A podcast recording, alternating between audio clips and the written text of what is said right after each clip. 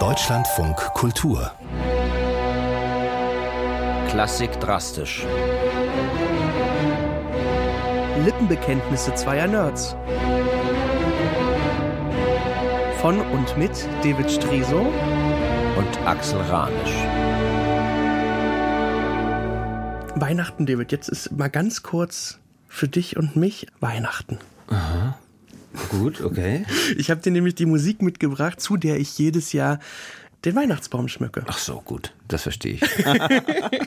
ich. Ich tue das nämlich zur Scheheresade von Rimsky-Korsakow. Oh, schön. Einem großen, viersätzigen Tongemälde. Ja, ein bombastisches Gemälde. Über tausend und eine Nacht. Ja. Und irgendwie, finde ich, hat es auch mit Weihnachten zu tun, weil eigentlich ist es eine zutiefst humanistische Geschichte, wenn man sich mal anguckt, worum es eigentlich geht in diesem Stück. Also wir haben die wirklich kluge und wunderbare Scheheresade, die ihren sehr blutrünstigen Vater, den Sultan, ja. durch die Kraft der Geschichten, die sie ihm erzählt, zu einem besseren Menschen macht. Ja. Nur ganz kurz als Grundsetting für die ganze Geschichte. Die Frau des Sultans, die Ja. ist fremdgegangen mit einem Sklaven. Mit, ja, mit einem jungen schwarzen Sklaven. Das hat ihn so in seinem Macho-Stolz verletzt, dass er das dringende Bedürfnis hatte, sich nicht nur an seiner Frau zu rächen, Nein, sondern einfach mal an, An allen, allen Frauen. Frauen, So. ja. Und deswegen ist er auf die Idee gekommen, jeden Tag eine neue Jungfrau zu heiraten und sie am nächsten Tag zu ermorden. Oh mein Gott, ja. Die eigene Tochter des Sultans, Scheherazade, kommt auf die Idee, dem Treiben ein Ende zu machen, weil sie ist die Einzige, die die Kraft dazu hat und schlägt vor, dass er sie heiratet. Ja. Und in der Hochzeitsnacht fängt sie an, ihm eine Geschichte zu erzählen. Und die findet er so spannend, dass er sie am nächsten Tag nicht umbringt. Und sie erzählt ihm jeden Tausend und eine Nacht Geschichten. Geschichten. Und tatsächlich steht da Tropfen hüllt den Stein. Sie erreicht das Herz von diesem Granitblock, der von Geschichte zu Geschichte immer weicher wird. Und das mit der Kraft der Geschichten über Vertrauen, Ehrlichkeit, Liebe. Liebe. Ja. Das ist doch ein so schönes Bild. Und es passt doch so gut zu Weihnachten. Ja. Also, die Scheherazade. Wir haben eigentlich zwei große Themen, die sich durch alle vier Sätze ziehen. Das ist zum ersten das Thema des Sultans.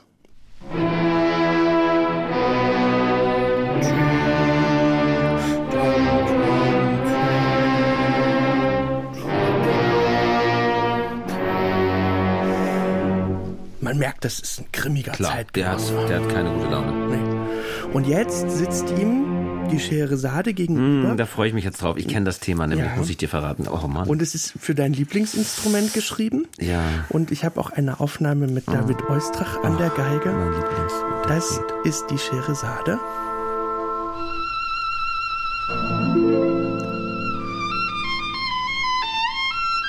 Boah. Gänsehaut am ganzen Körper. Und die, diese Geige erklingt immer wieder, wenn die Scheherazade wieder weiter erzählt. Ja. Wenn sie eine neue Geschichte anstimmt. Im ersten Satz erzählt sie die Geschichte von Sindbad dem Seefahrer. Mit seinem Schiff. Das heißt, wir haben am Anfang gleich das Meer. Und weil Rimsky-Korsakow auf dem Kriegsschiff gedient hatte. ja, der war Marineoffizier, weil seine Familie war generationenweise. Waren alle Marineoffiziere. waren alle Marine. Deswegen hatte er auch wirklich Ahnung von dem, was er da schreibt. Da ist das Meer. Ja. Ja, so stellt man sich das vor, oder? Bei hohem Seegang. In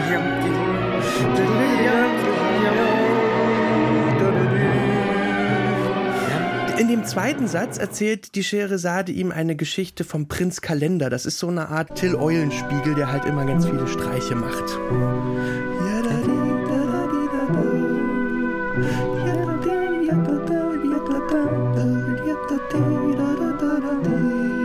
Es verspielt und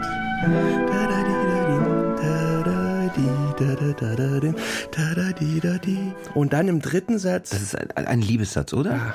Der junge Prinz und die junge Prinzessin. Da geht's um die ganz große Liebe.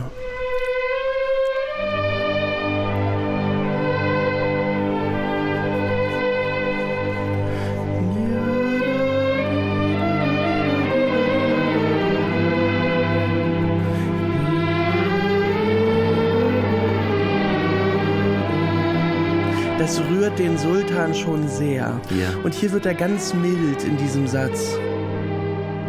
Und dann muss aber der junge Prinz zum Militär. Und so nett das hier klingen mag, für die Liebe bedeutet es natürlich.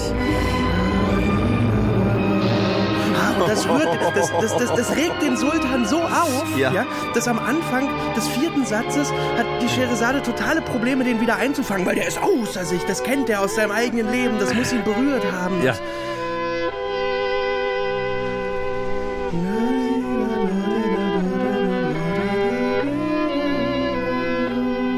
Und da erzählt sie ihnen von einem Fest. Eine Feier in Bagdad. Ja, ja. Mit sind alle da, es, ist, es gibt Tänzer, es gibt gutes Essen, es gibt äh, Leute, es kommt ein Schiff von außen und bringt Gäste aufs Land. Richtig gute Stimmung. Ja. Und dann zieht aber ein Sturm auf Das Meer tost. und es klingt wie der Sultan. Es ist der tobende Sultan, der alles kaputt macht. Man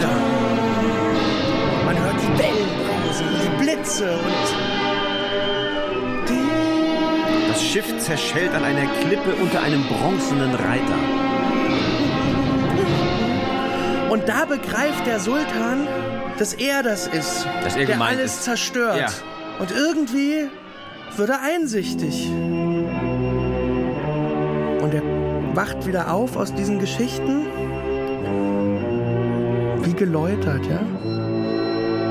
Und sie hat es geschafft mit der Kraft von den Geschichten, die sie da erzählt hat. Ja, zu einem besseren Menschen zu machen. Ja.